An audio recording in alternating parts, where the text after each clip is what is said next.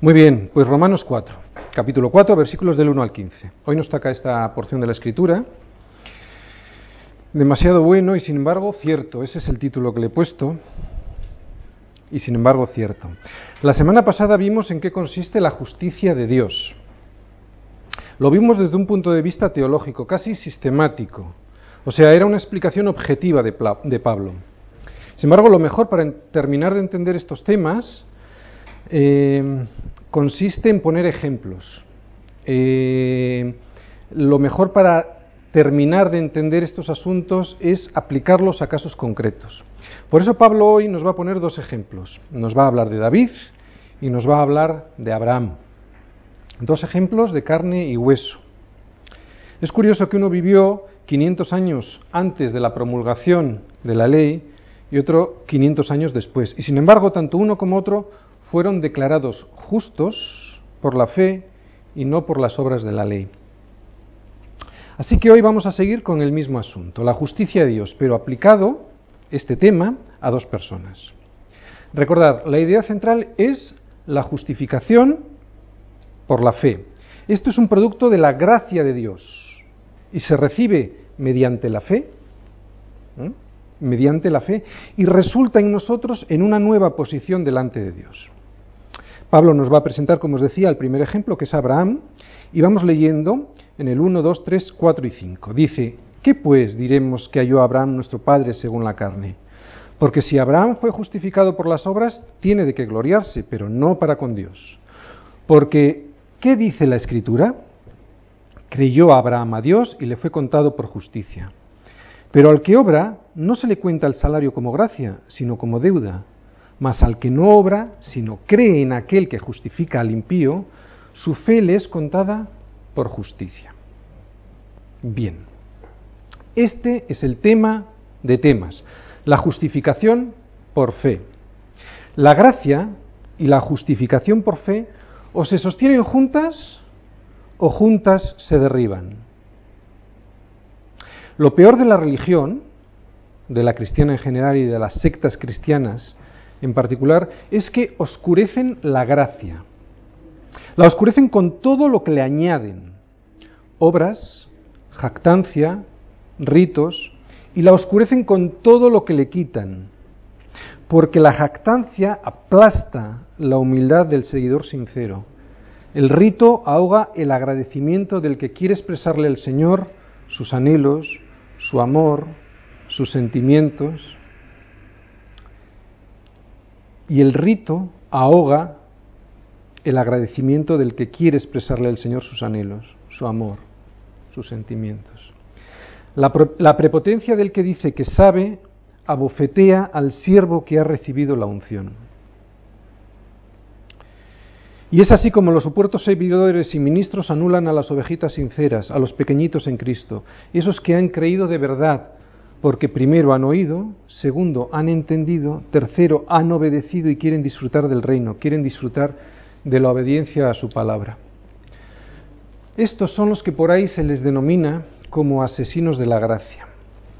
Estos darán cuentas a Dios por su legalismo, por su ritualismo encorsetado, por su soberbia, por su desobediencia a la palabra y por su persecución a los pequeñitos que desean seguirle con humildad, entendimiento, obediencia, servicio y, por qué no, con su sentimiento, con sus emociones. ¿Recordáis en Marcos 9, los versículo, el versículo 42 dice el Señor, cualquiera que haga tropezar a uno de estos pequeñitos que creen en mí, mejor le fuera que se atase una piedra de molino al cuello y se le arrojase en el mar. Estos judíos, con sus historias no escriturales, habían pervertido el significado de lo que la ley y los profetas habían dicho ya de Abraham, siempre añadiendo la escritura. Y Pablo no podría haber elegido un personaje mejor para hacer ver a los judíos que estaban equivocados, que estaban equivocados con respecto a su posición en cuanto a la justificación del hombre y por tanto en cuanto a la salvación. Con su vida, estamos hablando de la vida de Abraham, y lo dicho en las escrituras, Pablo desmonta todo el andamiaje que los religiosos, que los judíos habían construido, demostrándoles que lo que él explicaba sobre este tema ya venía en la ley y los profetas. La justificación por la fe era una promesa de Dios desde la antigüedad. porque Dios siempre se agradó de aquel que actuaba por fe y le desagradaba quien actuaba por puro ritualismo sin creerse aquello que hacía. Es curioso que utilice el ejemplo de Abraham porque Abraham es el personaje más destacado de todo el judaísmo, el patriarca, el padre de multitudes, de mucha gente, el personaje con que, que con el simple nombre ya definía cuál era su misión. La promesa de Dios de Abraham, ¿cuál era? En él serían benditas todas las naciones, no solo los judíos. Esto es lo que el orgullo, la soberbia y el egoísmo producen en nosotros. Quedártelo todo para ti que alguien se quiera quedar con todas las bendiciones para él sin compartir nada y encima pretenda evitar que los demás den algo de lo que reciben es oficialismo religioso. Esto es peligrosísimo ritualismo, es egoísmo y evita que la gracia fluya. Recordar siempre, Dios al final a estos los desecha, así que no te conviertas en uno de ellos, ni permitas tampoco que anulen la gracia que Dios te otorga. Comparte y deja compartir. Dios nos ha dado a todos sus hijos algo para los demás. Por lo tanto, en Abraham, en ese nombre mismo incluía la promesa para ti y para mí, no solo para los judíos. Los judíos pretendían quedárselo todo ellos. Pues en ese nombre estaba incluida la promesa, no solo para los judíos, sino para ti y para mí. En la época de Pablo, de Abraham se decía algo muy diferente de lo que la escritura habla de él. Fijaros, en, Génesis 15, 6 dice, y creyó a Jehová y le fue contado por justicia. Los judíos pervirtieron el entendimiento correcto de este pasaje y se basaban en muchos textos apócrifos que decían que Abraham, Isaac y Jacob no tenían que arrepentirse porque nunca habían transgredido la ley de Dios. Vamos a leer dos textos apócrifos eh, en los que los judíos eh, se basaban. Eh, hay uno que se llama Oración de Manasés 8 y dice así, por eso tú, oh Dios, Dios de los justos, no has, establecido el arrepentimiento para los justos, para Abraham, Isaac y Jacob, que no pecaron contra ti, sino que has establecido el arrepentimiento para mí, que soy pecador. Y en el libro de los jubileos, es un libro escrito en el siglo II antes de Cristo, bastante después de Abraham, Dice, Abraham fue perfecto en todas sus obras para con el Señor y agradable en justicia todos los días de su vida. Y la escritura no decía nada de eso. Sabéis, esto ocurre también hoy en día. La gente cierra la Biblia y comienza a exponer sus ideas acerca de Dios, muchas veces basadas en la cultura, en la cultura que les rodea, pero sin sujetarse a la ortodoxia de la escritura. Abraham vivía en Ur de los Caldeos y todo el proceso de decadencia que hemos visto, que hemos estudiado en Romanos 1, se había dado ya en los primeros tiempos. Así que Abraham vivía como un pagano, al igual que sus compatriotas. ¿Por qué Dios escogió a Abraham? Pues no lo sé. Al igual que a ti y a mí, por el puro afecto de su voluntad. Y la Biblia está llena de esta doctrina, desde Génesis hasta Apocalipsis, pero algún día la abordaremos, ahora no vamos a entrar en ello. Dios en su soberanía tenía un plan perfecto, maravilloso para Abraham y todas las naciones que en él serían. Vamos a ir empezando viendo versículo por versículo eh, este, esta porción de la escritura. Recordar, estamos en Romanos 4 y vamos a empezar por, por el versículo 1. Y leemos. ¿Qué pues diremos que halló Abraham nuestro padre según la carne? Fue el padre humano del primer pacto de Dios con su pueblo escogido. Toda la raza hebrea proviene de Abraham. Abraham es el primer y más importante patriarca hebreo. Vivió más de 500 años antes de que el antiguo pacto fuera establecido a través de Moisés. Por lo tanto, él vivió mucho antes de que la ley fuera dada y obviamente no se pudo haber salvado por obedecerla. ¿Qué halló o qué descubrió Abraham en lo que respecta a la carne? La respuesta que veremos es que no fue bendecido ni justificado por méritos físicos, sino por la fe. Versículo 2 dice, porque si Abraham fue justificado por las obras, tiene de qué gloriarse, pero no para con Dios. O sea que si Abraham tuviera de qué gloriarse por ser un buen hombre, desde luego no sería delante de Dios. Eso es lo que nos dice este versículo. Porque si Abraham fue justificado por las obras, tiene de qué gloriarse, pero no para con Dios. Es curioso que si tienes de qué jactarte por tus ritos, por tu religión, por tu espiritualidad, no será posible que lo hagas delante de Dios. El propósito número uno de la justificación por la fe es darle la gloria a Él. Las obras enorgullecen a aquel que las hace, no a Dios. Pero la fe, que es un don de Dios, solo le da la gloria a Él. Versículo 3. Porque, ¿qué dice la Escritura? Pablo siempre tan bíblico. Él ha de ser un ejemplo de cómo seguir a Cristo, siempre preguntándose, ¿qué dice la Escritura? Lo que me están contando, lo que me están diciendo, ¿concuerda con lo que el Señor me está hablando a través de la Escritura o está conformado por la cultura que me rodea? Y entonces, aunque parece muy piadoso y humanista, en realidad es perverso porque no es lo que Dios tiene para los creyentes, para los que le siguen de verdad a través de su palabra. Hagamos como los de Berea, que miraban cada día si eso que Pablo y Silas les decían venían en las escrituras. Mirad, hay muchos temas que hoy a los cristianos bíblicos nos avergüenzan en gran manera. Nos avergüenzan tal y como se abordan desde una supuesta basada fe del Evangelio. Temas cuyas respuestas que dan hoy algunos cristianos, entre comillas, tan solo hace 20 años hubieran escandalizado a cualquier persona, no solo a los cristianos. Y es que ahora, como es muy progre, como es muy moderno opinar como una supuesta mayoría, y para que no piensen que yo soy rarito, pues opino como ellos y así me dejan en paz y además me dicen, mira, estos cristianos, qué enrollados que son. Esta es otra, que en realidad es una minoría, que convence a una mayoría, diciéndoles que son minoría, para que así se, se pasen a la supuesta mayoría. Encima eso. Nos vamos dejando convencer de cosas inverosímiles, de cosas que nos avergonzarían hace poco tiempo, pero no nos engañemos, tenemos nosotros la culpa. Dejamos la escritura y entonces la conciencia, esa que Dios nos ha puesto, que nos ha dado como señal de alarma, se va cauterizando y termina por no sonar. Además, nos conviene, porque así nosotros tenemos la justificación de hacer lo que nos dé la gana, sin estar compelidos por el Evangelio a dejar nuestras miserias. Y es entonces cuando Dios va dejando que nos deslicemos, que nos vayamos de morros, a nosotros y a nuestros hijos.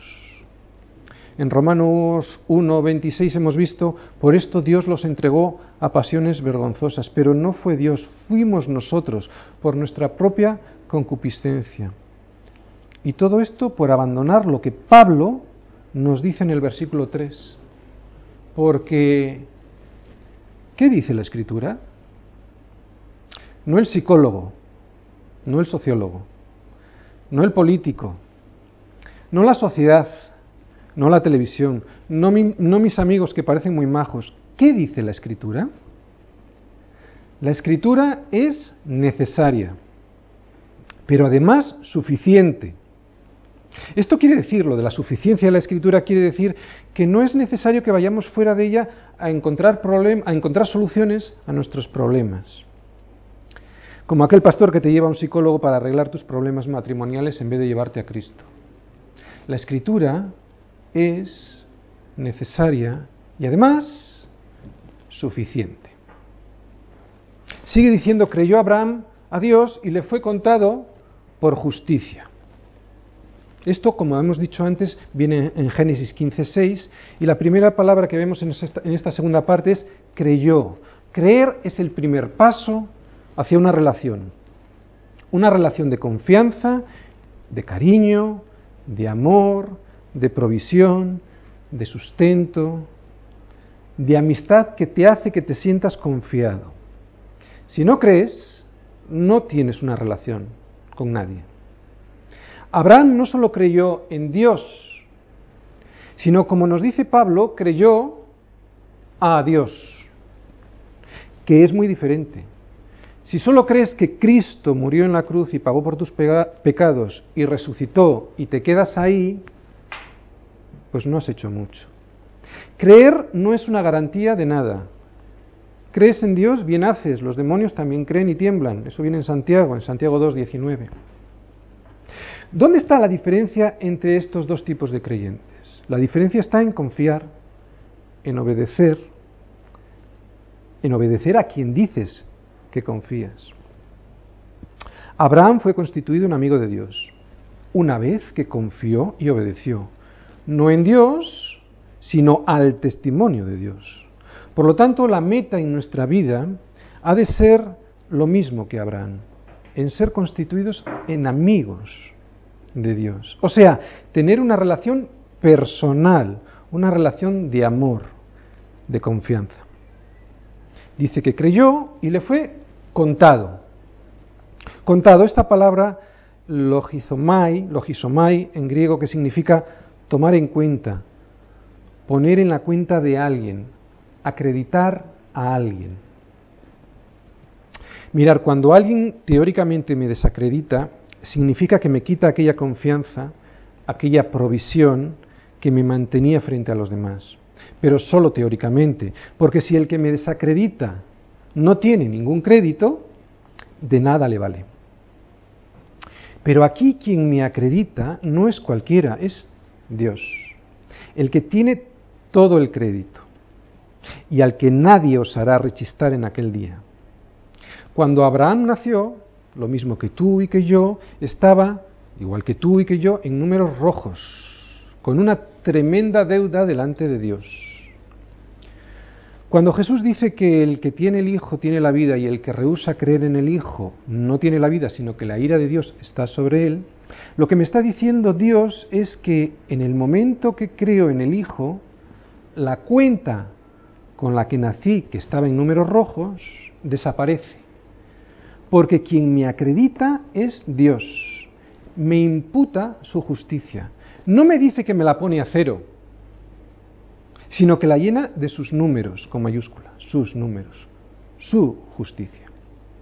¿Te imaginas que el banco hiciese eso contigo? Creyó Abraham a Dios y le fue acreditado, vamos a cambiar la palabra, que significa exactamente lo mismo, por justicia. No quedó a cero, sino con un tremendo saldo que no se puede uno ni imaginar. Abraham era un pagano, no era ninguna joyita celestial. Y cuando creyó a Dios, le fue contado por justicia. recordar que la diferencia está en la A. Si tuviese algo de lo que gloriarse, de ninguna manera sería para con Dios, porque no es que hiciese las cosas perfectas, estamos hablando de Abraham. La fe de Abraham no era perfecta, como no es perfecta la fe de ningún creyente tuvo que enfrentar pruebas que muchas veces terminaron en desobediencia. Los que conocéis en Génesis la historia de Abraham os habréis dado cuenta. Muchas veces terminaron en desobediencia. Pero siempre regresaba a Dios por fe. Y el Señor honraba esa fe y continuaba renovando sus promesas. Siempre que existe fe verdadera, el Espíritu Santo ilumina la mente y el corazón para que reconozcas al Dios único y verdadero y Él te capacita para responderle, como hizo con Abraham. Versículo 4. Pero al que obra no se le cuenta, no se le acredita el salario como gracia, sino como deuda. ¿Qué quiere decir aquí Pablo? Lo voy a explicar con un ejemplo, para que se entienda mejor. Cuando tú cobras tu nómina, no le llenas de besos y abrazos a tu jefe por haberte pagado. Nada que ver ya que en realidad es una deuda que Él tiene contigo y cuando te pagan, te dan lo que te mereces, lo que se ha pactado. Por eso cuando por nuestras obras pensamos que entramos en una buena relación con Dios, lo único que hace a Dios, estas obras, lo único que le hace a Dios es deudor tuyo. Y eso, como comprenderás, es una absurdez. Dios no es deudor de nadie, Dios no me debe nada a mí. Pero ¿quién soy yo para pensar que Dios me debe algo? Es más, si me debiera algo, sería justicia. Y hay si me diera su justicia. Por eso dice, pero al que obra no se le cuenta, no se le acredita el salario como gracia, sino como deuda. Porque cuando tú obras, se te debe. No es gracia. Versículo 5. Mas al que no obra, sino cree en aquel que justifica al impío, su fe le es contada por justicia. Mira, hay un significativo contraste en este versículo. Dice al que no obra, sino cree. No dice al que obra y el que no obra, sino el que no obra, sino cree. Porque creer no significa no obrar. Creer no es una actitud pasiva, sino activa, que depende de mi relación de mi confianza de lo que Dios es y produce en mí, no de lo que yo hago. ¿En quién hay que creer? En aquel que justifica al impío. Dios no justifica a los que se creen buenos. Dios salva únicamente a la persona que no confía en sus propias obras, sino que cree en aquel que justifica al impío. Hasta que una persona confiese que es un impío, no es candidato para recibir la salvación, ya que sigue confiando en su propia salvación, en su propia bondad. Dios ama justificar al impío. Impío, la palabra en griego es asebes, es el irreverente con Dios, sin temor a Dios. No solo irreligioso, sino aquel que actúa contra las demandas de Dios. Lo peor que Dios se puede encontrar. Y sin embargo, Dios se goza llegar a estas personas si es que terminan reconociendo su, impiedad. Ya lo dijo Jesús en Lucas, en Lucas 5 del 31 al 32. Los que están sanos no tienen necesidad de médicos, sino a los enfermos. No he venido para llamar a justos, sino a pecadores al arrepentimiento. Esto nos ha de servir para llegar más fácilmente a las personas que son de esta manera, sabiendo que Dios goza, se goza, al justificar a estas personas, a los impíos, cuando se arrepienten. Pero la justicia no solo es un fin en sí mismo. Atención, no nos podemos quedar con apropiarnos con la justicia de Dios, ya que ha de interiorizarse, generando confianza en Dios y también esperanza, y produce cambio. Si no produce cambio en tu vida, pues es que no has dejado al médico actuar. De una, misma fuente no puede salir agua dulce y amarga, como nos dice en Santiago 3, versículo 11. Ahora nos va a hablar de David, versículo 6. Como también David habla de la bienaventuranza del hombre a quien Dios atribuye justicia sin obras. David, el rey más grande de Israel, se le atribuye justicia sin obras, lo mismo que antes con Abraham. El 7 y el 8 dice, diciendo, bienaventurados aquellos cuyas iniquidades no son perdonadas, perdón, son perdonadas y cuyos pecados son cubiertos. Versículo 8, bienaventurado el varón a quien el Señor no inculpa de pecado. Aquí se está refiriendo Pablo al Salmo 32. Vamos al Salmo 32. Salmo 32. Bienaventurado aquel cuya transgresión ha sido perdonada y cubierto su pecado. Bienaventurado el hombre a quien el Señor no culpa de iniquidad.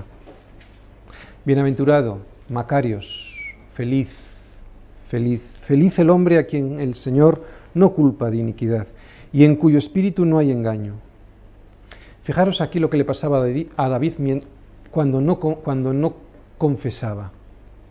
Mientras callé, se envejecieron mis huesos, en mi gemir todo el día, porque de día y de noche se agravó sobre ti, sobre mí tu mano. Se volvió mi verdor, mi verdor en sequedades de verano. Sin embargo, ya en el versículo 5 dice, mi pecado te declaré y no encubrí mi iniquidad. Dije, confesaré mis transgresiones al Señor y tú perdonaste la maldad de mi pecado. David entendió perfectamente en qué consistía la gracia de Dios.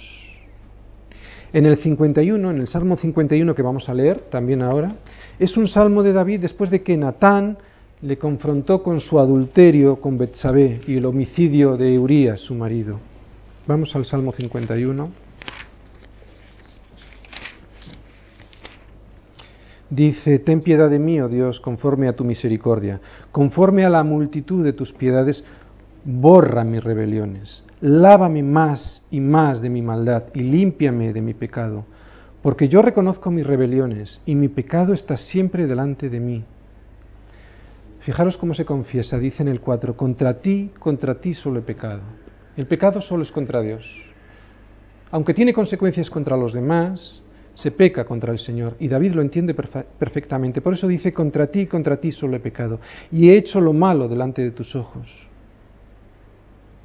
para que seas reconocido justo en tu palabra y tenido por puro en tu juicio. Abraham fue justificado únicamente por fe. David fue justificado únicamente por fe. Y todo creyente antes y después de ellos ha sido justificado únicamente por fe.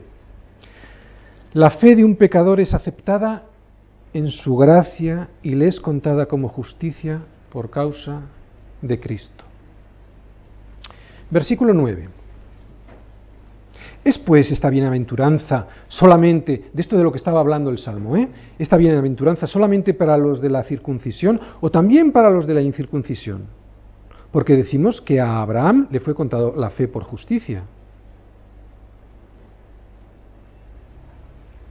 Pablo se anticipó a la pregunta que los judíos le harían. Entonces, ¿por qué exigió Dios la circuncisión de Abraham y de todos sus descendientes? Mirad, la mayoría de los judíos en la época del Nuevo Testamento estaban convencidos de que la circuncisión no solo era una marca que los separaba de los demás hombres, que los separaba como pueblo escogido por Dios, sino que también era el medio por el cual llegaban a ser aceptables para Dios. Ellos pensaban que su seguridad eterna estaba basada en este rito. Pero Pablo les dice aquí y en más cartas, por ejemplo en la de los filipenses, vamos a filipenses, filipenses 3 del 2 al 3. Fijaros lo que les dice, guardaos de los perros, guardaos de los malos obreros, guardaos de los mutiladores del cuerpo, porque nosotros somos la circuncisión, los que en espíritu servimos a Dios y nos gloriamos en Cristo Jesús, no teniendo confianza en la carne. Nosotros, dice, somos la circuncisión, los que en espíritu servimos a Dios y nos gloriamos en Cristo Jesús, no teniendo confianza en la carne. También algo parecido eh, les dice a la iglesia en Galacia, en Galatas 5, del 1 al 4, les dice, estad pues firmes en la libertad con que Cristo nos hizo libres, y no estéis otra vez sujetos al yugo de la esclavitud. He aquí, yo Pablo os digo que si os circuncidáis, de nada os aprovechará Cristo.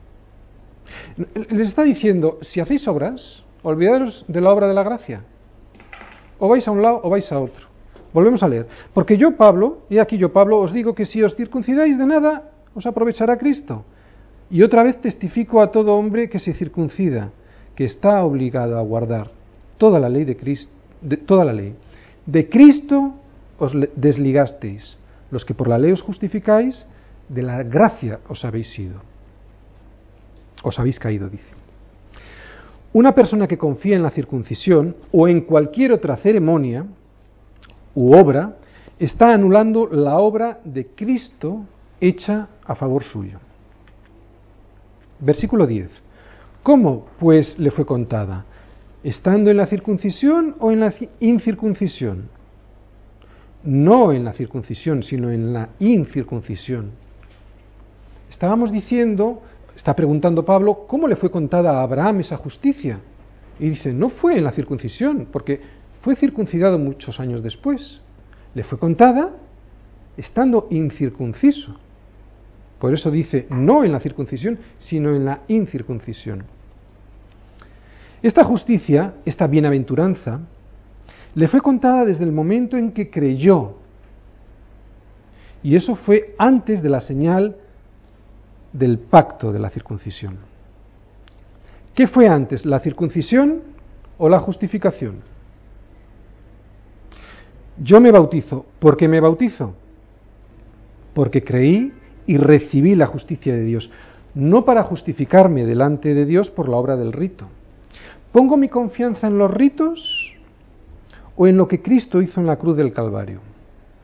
Confiar en los ritos es negar la obra de Cristo, es decirle a Dios que eso que hizo no fue suficiente para mí. Así que cuando llegue, llegue a tu presencia, me lo debes, Señor, me lo debes, me debes la nómina. Versículo 11. Y recibió la circuncisión como señal, como sello de la justicia de la fe, que tuvo estando aún incircunciso, para que fuese padre de todos los creyentes no circuncidados, a fin de que también a ellos les sea contada por justicia. Nos está hablando a nosotros. ¿Mm? En un sentido racial, Abraham es el padre de todos los judíos. Y en un sentido espiritual, él es el padre tanto de gentiles, o sea, de los creyentes no circuncidados, como de los judíos creyentes, quienes son de la circuncisión. Fijaros, pasa lo mismo con el bautismo, ya lo hemos comentado, y con la cena del Señor. Son señales de que algo previamente ya ha ocurrido en el corazón.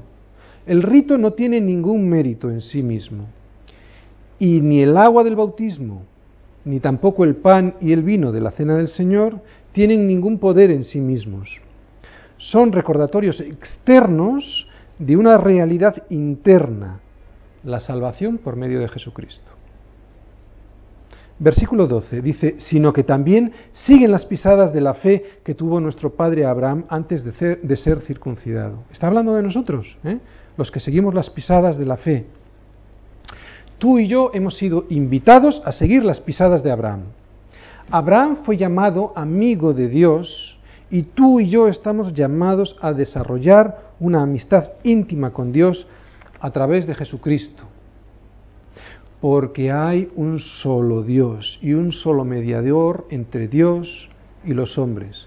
Jesucristo, hombre. Primera de Timoteo 2.5. Versículo 13 porque no por la ley fue dada a Abraham o a su descendencia la promesa de que sería heredero del mundo, sino por la justicia de la fe. Aquí había una doble bendición. Primero, multitud de descendencia, se le dijo a Abraham. Y segunda, que en él serían benditas todas las naciones de la tierra. Por eso se dice que él sería heredero del mundo. ¿Mm? Ya hemos dicho que cuando Abraham fue declarado justo ante Dios, él no estaba circuncidado, ni tenía en su posesión la ley mosaica. Por lo tanto, fue la fe que puso en Dios lo que le justificó. Versículo 14. Porque si los que son de la ley son los herederos, vana resulta la fe y anulada la promesa. Mirar, si los hombres fuesen capaces de guardar perfectamente la ley de Dios, serían sin duda herederos de Dios. Pero esto es imposible de cumplir. Pero si fuese posible, Pablo nos dice que vana resultaría la fe y anulada la promesa. ¿Por qué? Porque si Dios me lo debe, entonces no hay ni fe ni promesa. Cuando un trabajador mío espera la nómina al final de mes, la espera porque es por ley, no porque sea por gracia, no es un regalo inmerecido mío. Es un derecho, no es una promesa basada en la fe o en la esperanza. ¿Entendéis? Ha hecho un trabajo y se le debe. Por eso está diciendo, porque si los que son de la ley son los herederos, estamos anulando la fe y la promesa de Dios. Estás diciéndole a Dios, es absurdo lo que hiciste con tu Hijo en la cruz. Vana resulta nuestra fe y anulada la promesa que, que Dios nos hizo. Versículo 15. Pues la ley produce ira, pero donde no hay ley, tampoco hay transgresión. El que transgreda un punto muera irremisiblemente, se dice. La ley genera pues ira, no gracia. La, la ley fue dada para que el hombre reconozca su incapacidad de producir justicia y se refugie en la gracia de Dios. Transgresión, dice ahí, transgresión. Parábasis es la palabra en griego que significa ir más allá, cruzar la línea. Dios quiere que tu corazón sea de Él, porque Él te ama y te ha amado hasta la muerte y muerte de cruz. Así que nuestra relación con Dios no debe basarse sobre nuestras obras, sino sobre tampoco sobre nuestra espiritualidad ni sobre nuestros ristos, sino sobre la fe. Creyó Abraham a Dios y le fue contado por justicia. Si esta tarde pudieras creer esta verdad, que Cristo murió en tu lugar hace dos mil años en la cruz, que tú y yo nacimos con un balance terriblemente desfavorable en nuestra cuenta y que Dios promete llenar ese balance con sus justicias, con mayúscula, no con las tuyas y con las mías, que son como trapo de inmundicia, si tan solo pudieras creer en Jesús, en que Él murió por ti, entonces tendrías el regalo de la vida eterna. Amén.